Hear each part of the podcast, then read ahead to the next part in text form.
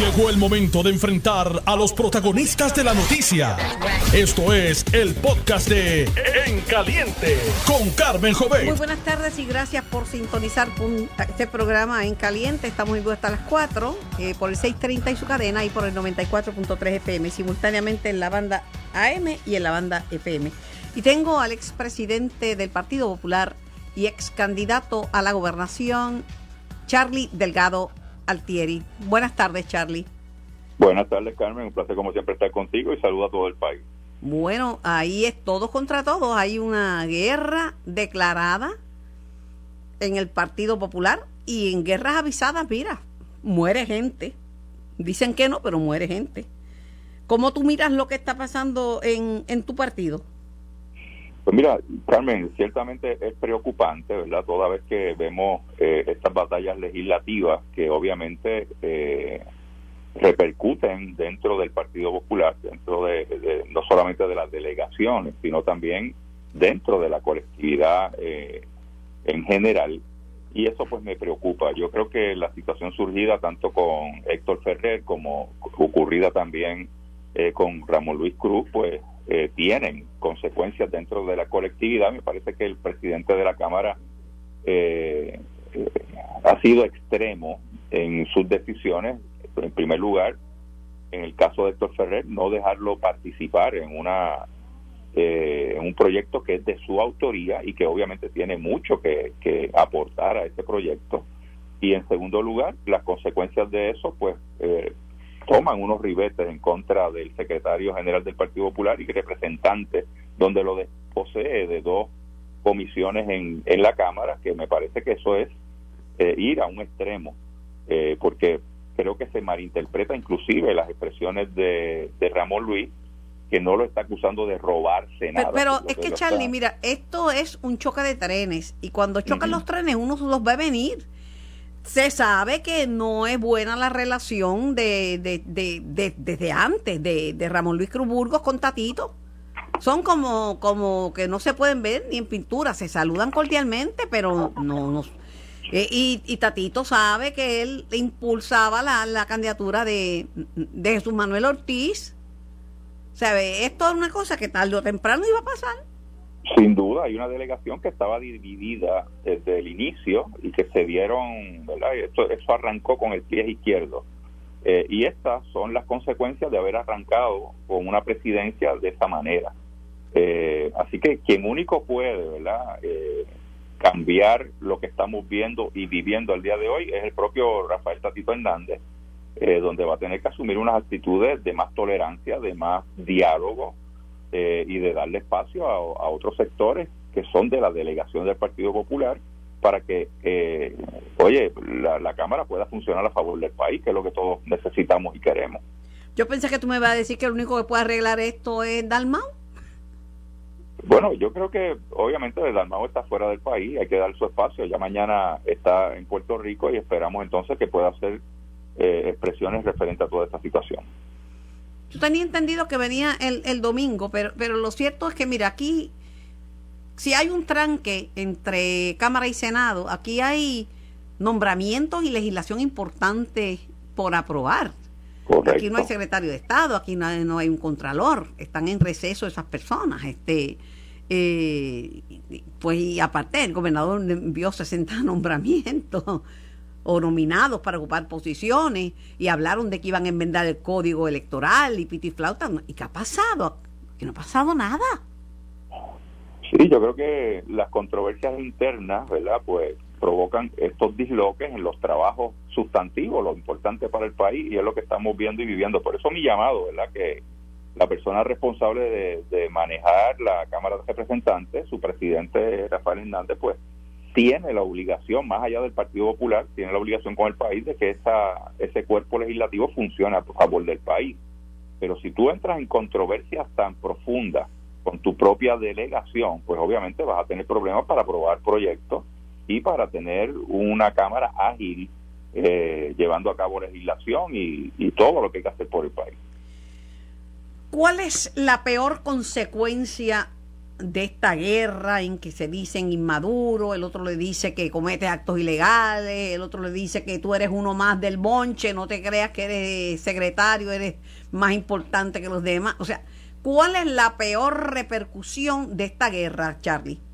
Bueno, eh, primero que nada, Carmen, tiene que haber respeto a, las instituciones y a las figuras que representan las instituciones.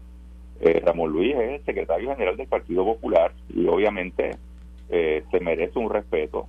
Eh, creo que es una dice que a la hora de la Cámara de Representantes, él es uno más y, y, que no le puede acusar ni dañar su reputación ni imputarle ilegalidades porque pues le, le quita las comisiones, lo saca, lo saca afuera y no es que lo saca, lo sacó.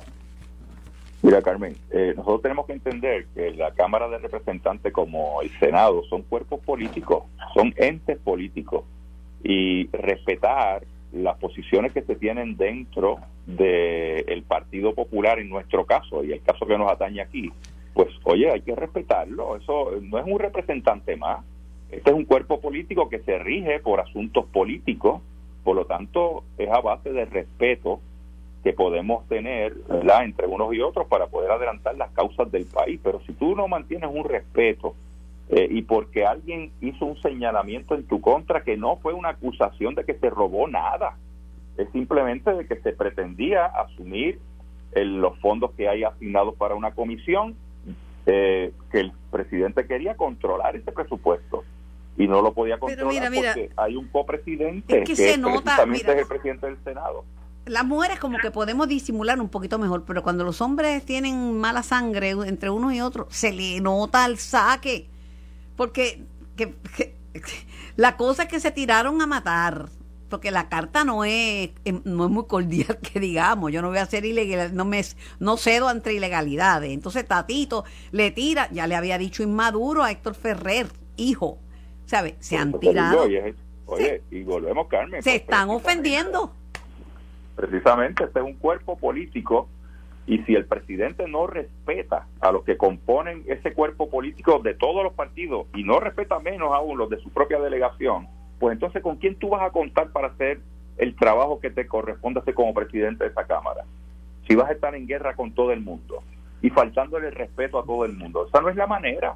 Y que yo creo que aquí el llamado es al presidente de la Cámara, ¿verdad? Y lo hago eh, muy consciente de lo que estoy diciendo y, con el mejor ánimo de que modifique eh, su estilo para que la Cámara pueda funcionar a favor del país y que dentro de esa delegación popular, pues por igual él pueda tener una cuestión de trabajo, porque de lo contrario, a paro limpio, con, con los mismos de su propia delegación, pues obviamente no creo que se vayan a adelantar los trabajos en la Cámara. Pero la verdad es que las, las mayorías, tanto en Cámara y como Senado, son bien, son bien flaquitas y son conbollando, raspando de aquí, raspando de allá, porque tampoco sacaron tantos votos como para, para copar en Cámara y Senado. Es raspa cum laude. Estamos de acuerdo, con más razón, Carmen. Entonces, demanda razonabilidad, demanda tolerancia, respeto, eh, diálogo para tu poder adelantar y cohesión de grupo para poder trabajar eh, y ese es el reclamo, con más razón, Carmen, porque es que de lo contrario, con una delegación que tú sabes que no tiene una mayoría fuerte, pues obviamente se cuelgan. Cuántos proyectos se podrán colgar entonces. Bueno, imagínate, pero por otro lado ya hay muchos que están anticipando eh, la hecatombe en, en el Partido Popular y que ven acomodándose a Victoria Ciudadana y a otros grupos que están surgiendo eh, ven una debilidad, ven en estas luchas intestinas y, y fraticidas una, una, una debacle para el PPD. sin duda en el ambiente político esto nunca deja de, existir, las controversias van a estar presentes siempre, pero se tiene que dar en una base de respeto. Y es ahí donde estamos fallando, ¿verdad? Este, en, en respetar y dar un espacio para el diálogo y no reaccionar eh, como, lo es, como hemos estado viendo en este caso, eh, reaccionando de manera prematura. Por lo tanto, yo creo que aquí eh, es a través del diálogo y de modificar unas actitudes que podemos hacer que esto funcione. y el país lo necesita, o sea, no, no necesitamos más de este tipo de controversia porque sin duda también, Carmen, sí claro que le hace daño al Partido Popular. Eh, claro, aquí se le ha se le ha diagnosticado la muerte al Partido Popular hace muchos años por los adversarios, pero estamos ahí porque este es un partido de trayectoria, de historia y que tiene mucho que aportarle al país, pero ciertamente los protagonistas en estos momentos dentro del quehacer público, pues obviamente tienen que estar a la altura que demanda las posiciones que han asumido. ¿Algún mensajito que como pasado presidente de la colectividad y ex candidato a la gobernación le quieras enviar a tu partido? Bueno, yo creo que eh, esto nos convoca y nos lleva a, a, procesos de análisis que yo he estado, y tú me has escuchado, Carmen, consecuentemente pedir y solicitar esos diálogos internos, eh, que nos sentemos a la mesa para la discusión de temas medulares. Y me parece que la falta de esos diálogos, de, de crear comités de trabajo, de poder encaminar eh, las agendas del Partido Popular, pues es lo que provoca este tipo de, situación.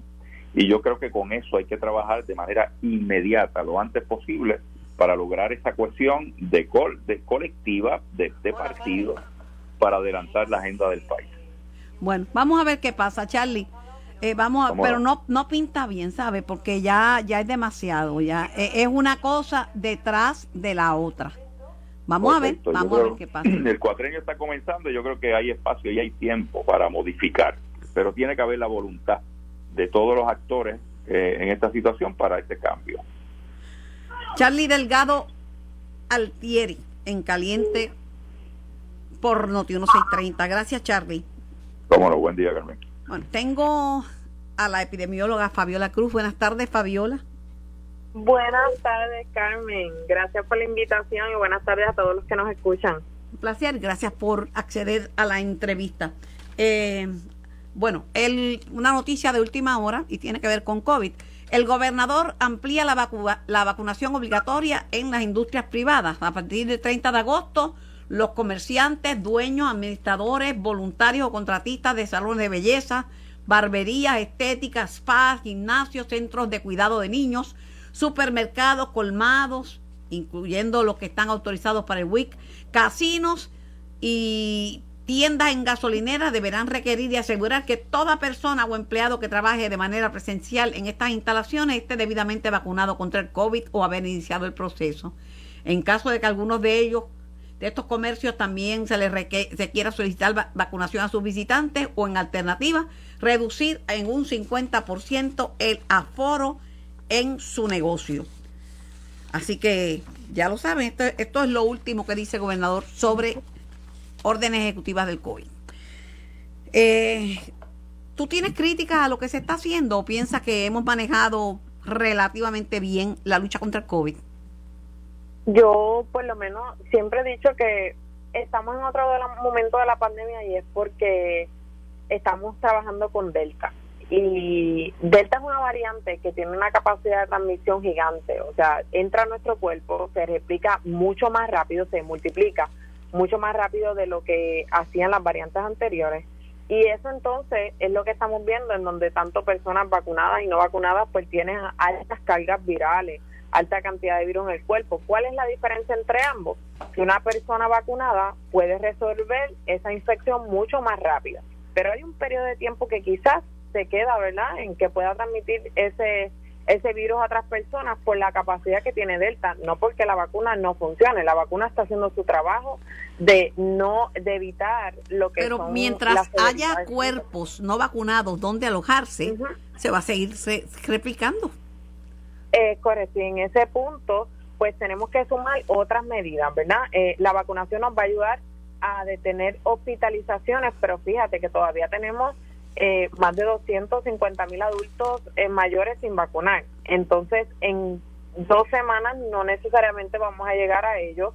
Eh, y lo que ahora pues nos toca es sumar otras medidas, lo que es evitar las aglomeraciones, reducir las capacidades en los lugares para promover el distanciamiento. Yo creo que el distanciamiento aquí es bien, bien clave de la mano de las mascarillas. Vemos que en la población, hasta en los centros comerciales, se ha bajado la guardia con utilizar también lo que es el hand sanitizer. Tenemos que levantar todas las medidas porque no estamos, estamos en un momento difícil y es por la variante Delta. si hubiese sido otra variante que no tuviese esta capacidad de transmisión, la historia hubiese sido distinta y la vacunación pues obviamente iba a continuar siendo el foco y el mayor foco pero este, mira no podemos no el gobierno no puede obligar a nadie a vacunarse. Cuando decimos compulsoria es pues porque porque tiene consecuencias pero no es que van a aguantar a alguien para vacunarlo por la fuerza y, y, hay gente que sencillamente no se quiere vacunar, va a inventar que si razones de Dios, que Dios le dijo, o que Dios escribió,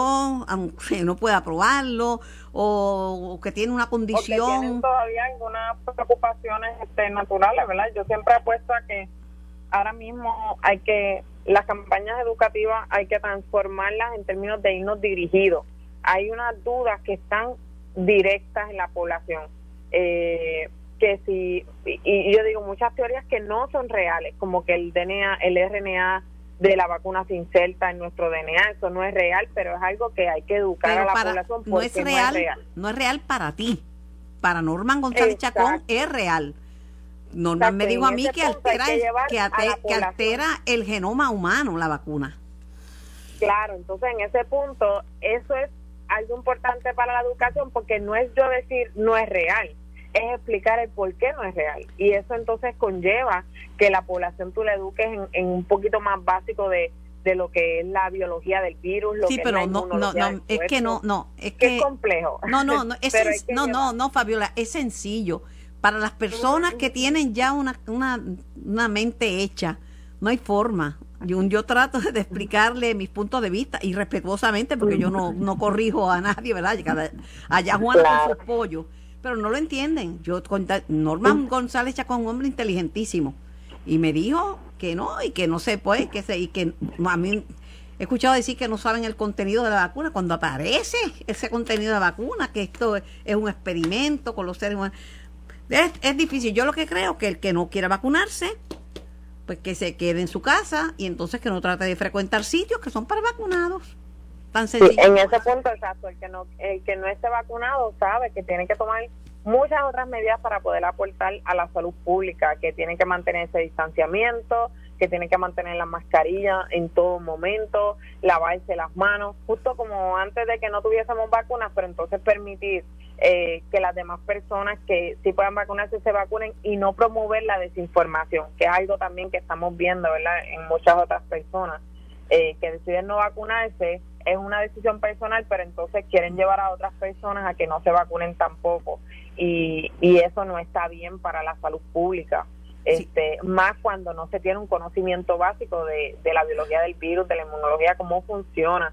Eh, y nosotros como científicos, otras organizaciones, pues también podemos llevar un poquito más allá esa educación, pero es un trabajo bien fuerte. Mira, quiero discutir, quiero discutir contigo sobre la iniciativa eh, Ciudadana Somos Más, he escuchado muchas cosas y, he escuchado que la percepción que se tiene de este grupo es que es un grupo de acción política, un political action group, este muy, parecido o un desprendimiento de Victoria Ciudadana. Cuando yo pregunto por qué, me dicen, bueno, el psicólogo Johnny Ruyan Schmidt, hijo de mi amigo inolvidable Johnny Ruyan, eh, estaba contándole los votos a Victoria Ciudadana en el, en el la Comisión Estatal de Elecciones. O sea, son ustedes un grupo, eh, ¿verdad?, con una iniciativa política.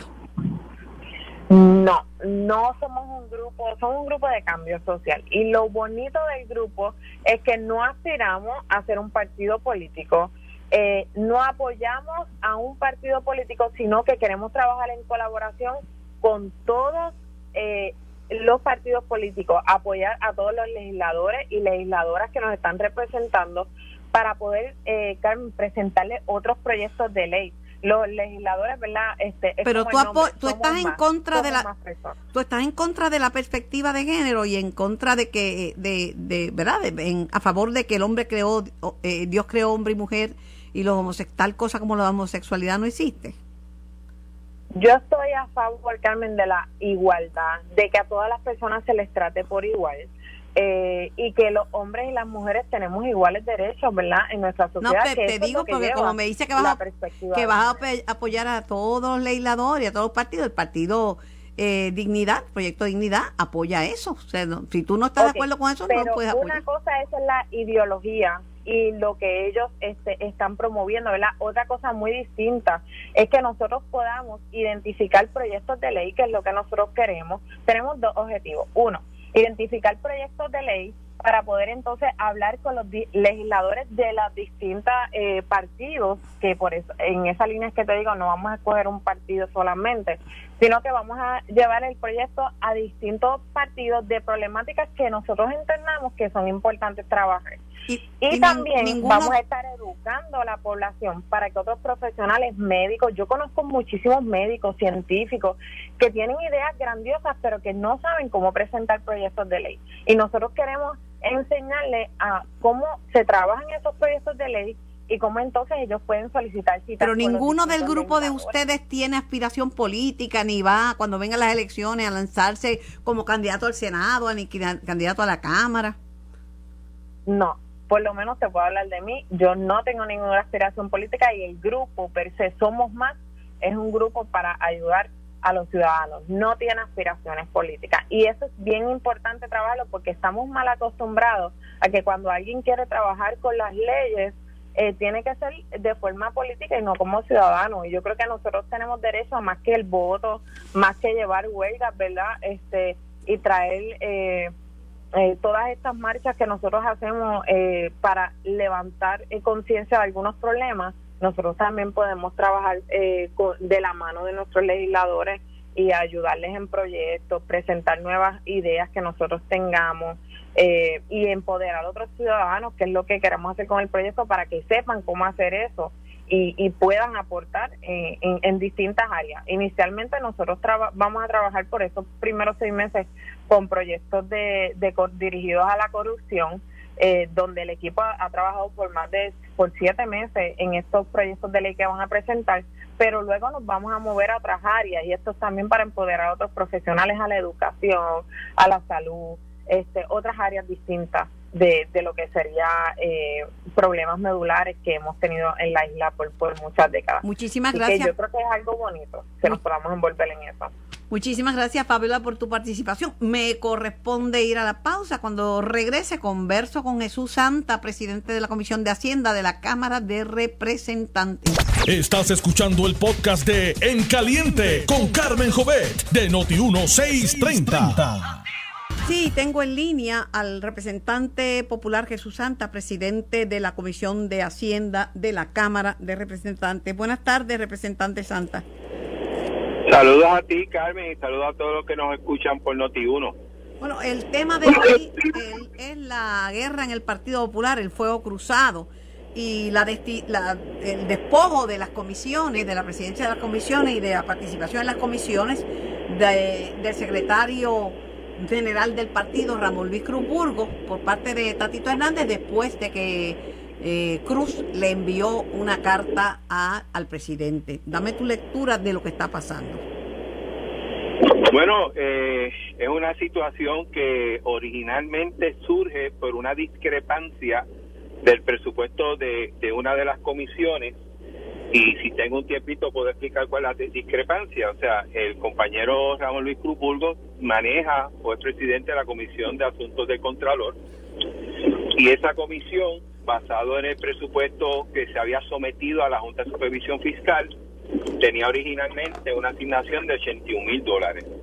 Esto es un dinero que viene del Fondo General, viene de Hacienda, es una comisión conjunta igual que, la, que las de las APP, la cual yo un momento dado maneje, que es un, no es parte eh, o no, no, su presupuesto no corre con el presupuesto de la legislatura.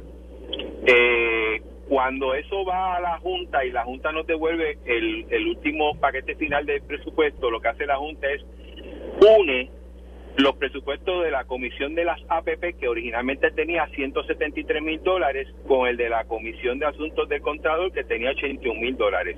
Si suma, son 254 mil dólares.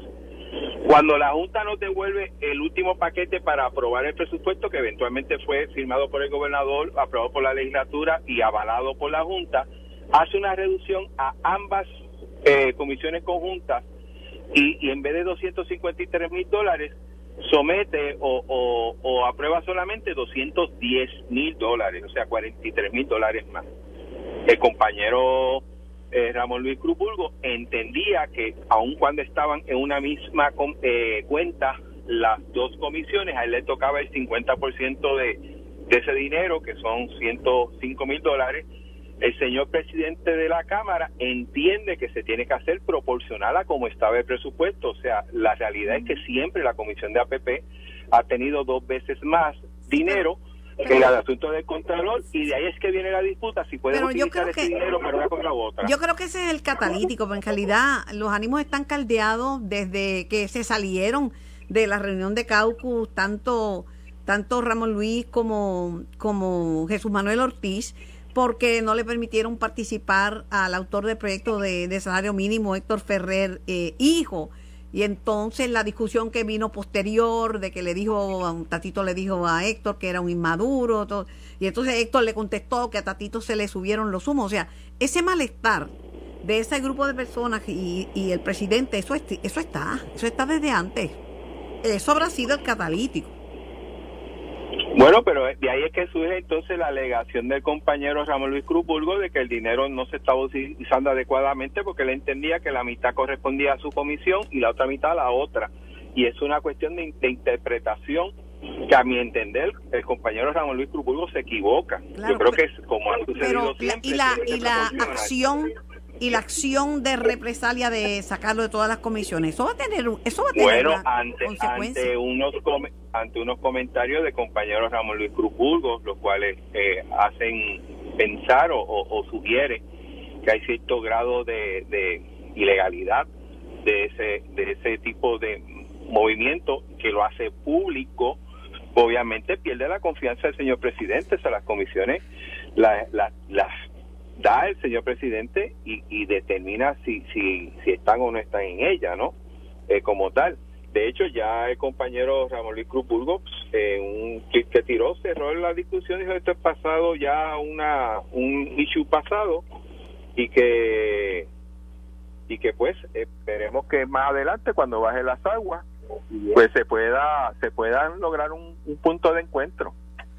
Eh, lo cierto es que Héctor Ferrer, hijo, dijo que se le subieron los humos, eh, que actúa como si fuera el, el dueño del Partido Popular y que toma decisiones que, como lo que él entiende que, que le enmendaron el proyecto y que le negaron la participación en la discusión.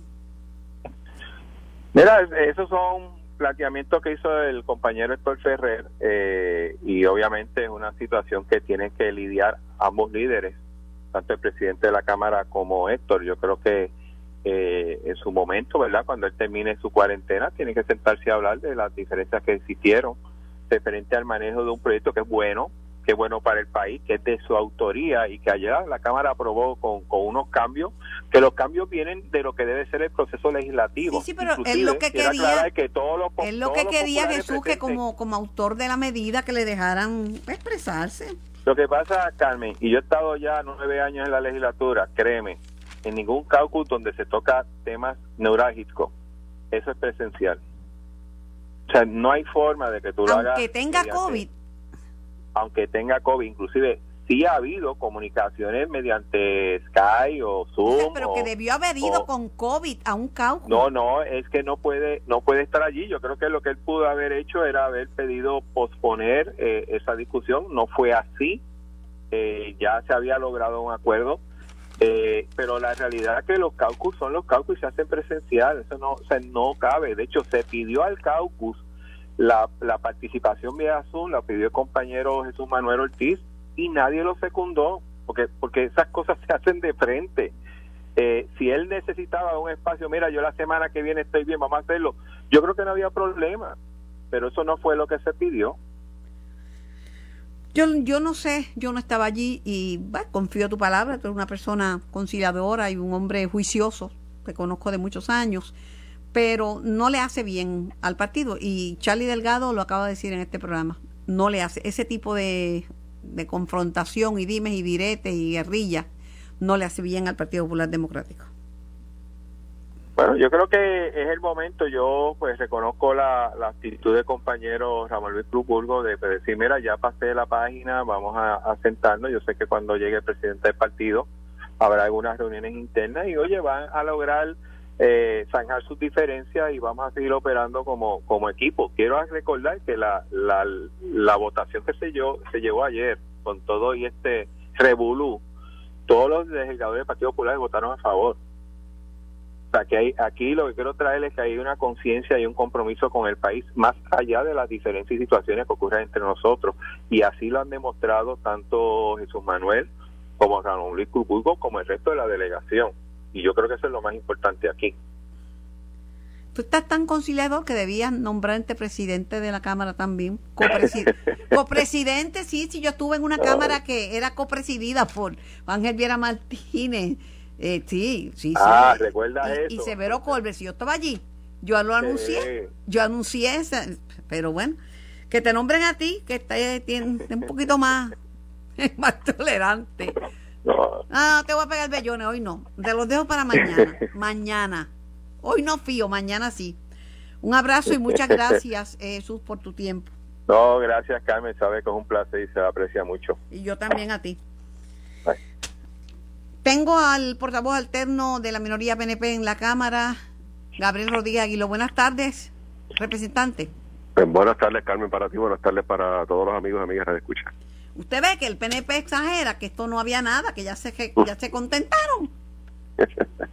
Eh, eh, reconozco el, el esfuerzo eh, del compañero Santa de tratar de proyectar que nada está pasando y que ya todo, ya pasó la tormenta dentro del Partido Popular y que en su delegación está todo unida y que allí no ha pasado nada, ¿verdad?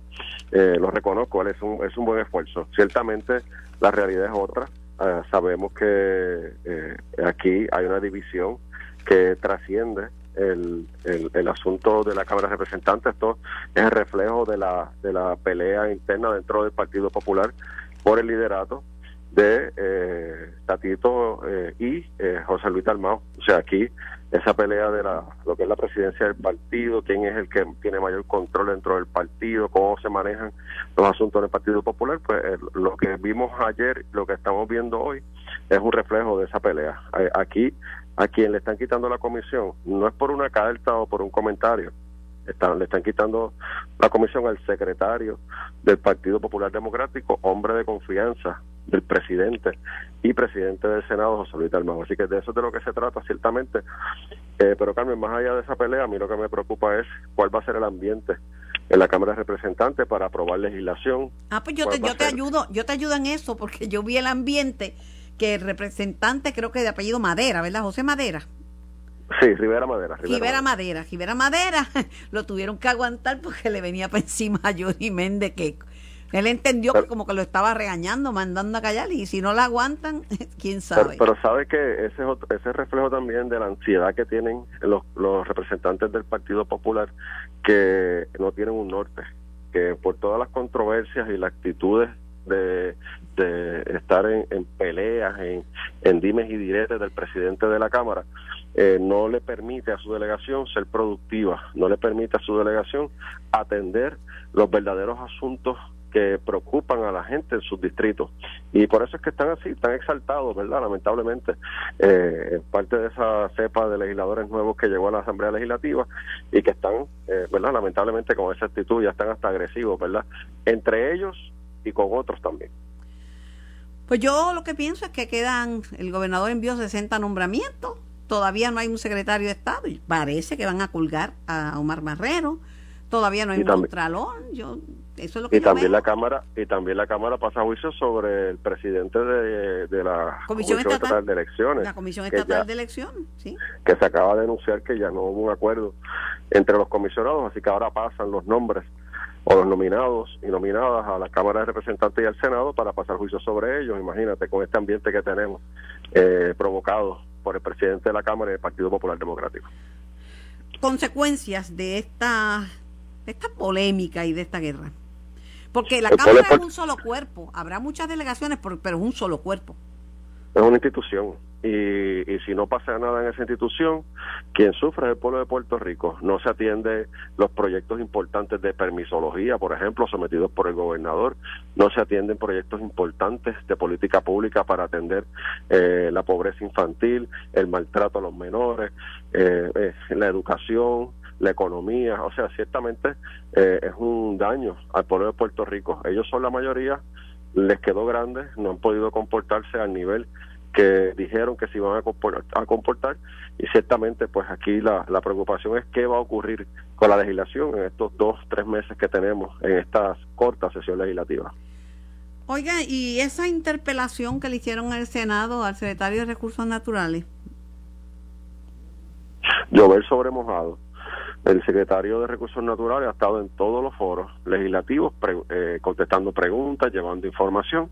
Eso lamentablemente es parte de lo que se convierte en un circo político de tener un secretario allí haciéndole las mismas preguntas a ver si pego una que cobre un titular para, para llevarme, ¿verdad?, galones políticos a nivel de, los medios en Puerto Rico.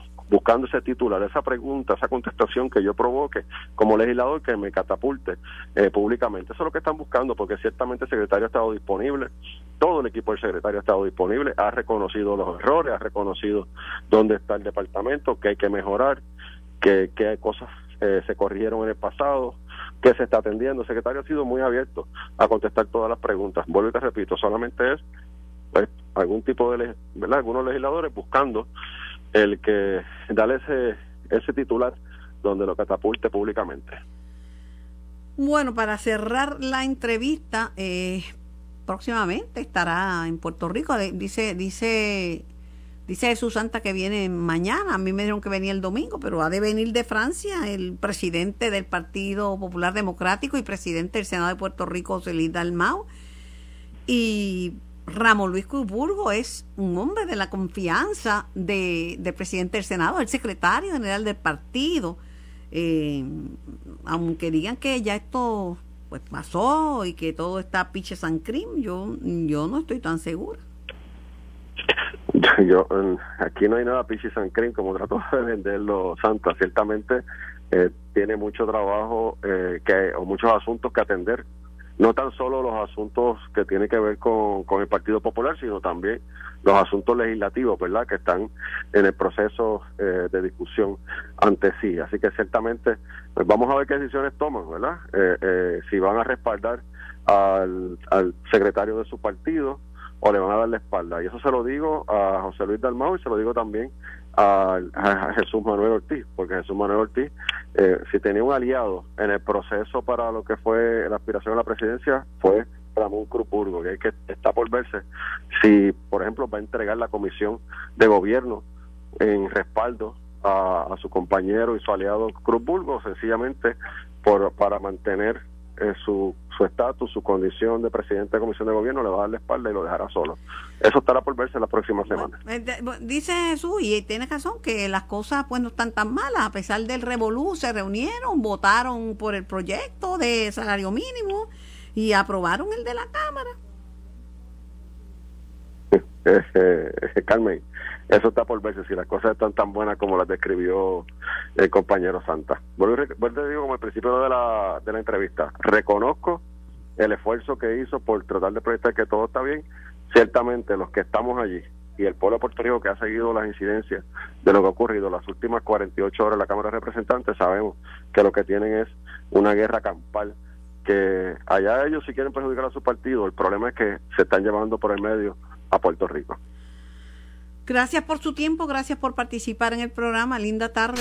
Esto fue el podcast de En Caliente con Carmen Jovet de Noti1630. Dale play a tu podcast favorito a través de Apple Podcasts, Spotify, Google Podcasts, Stitcher y notiuno.com.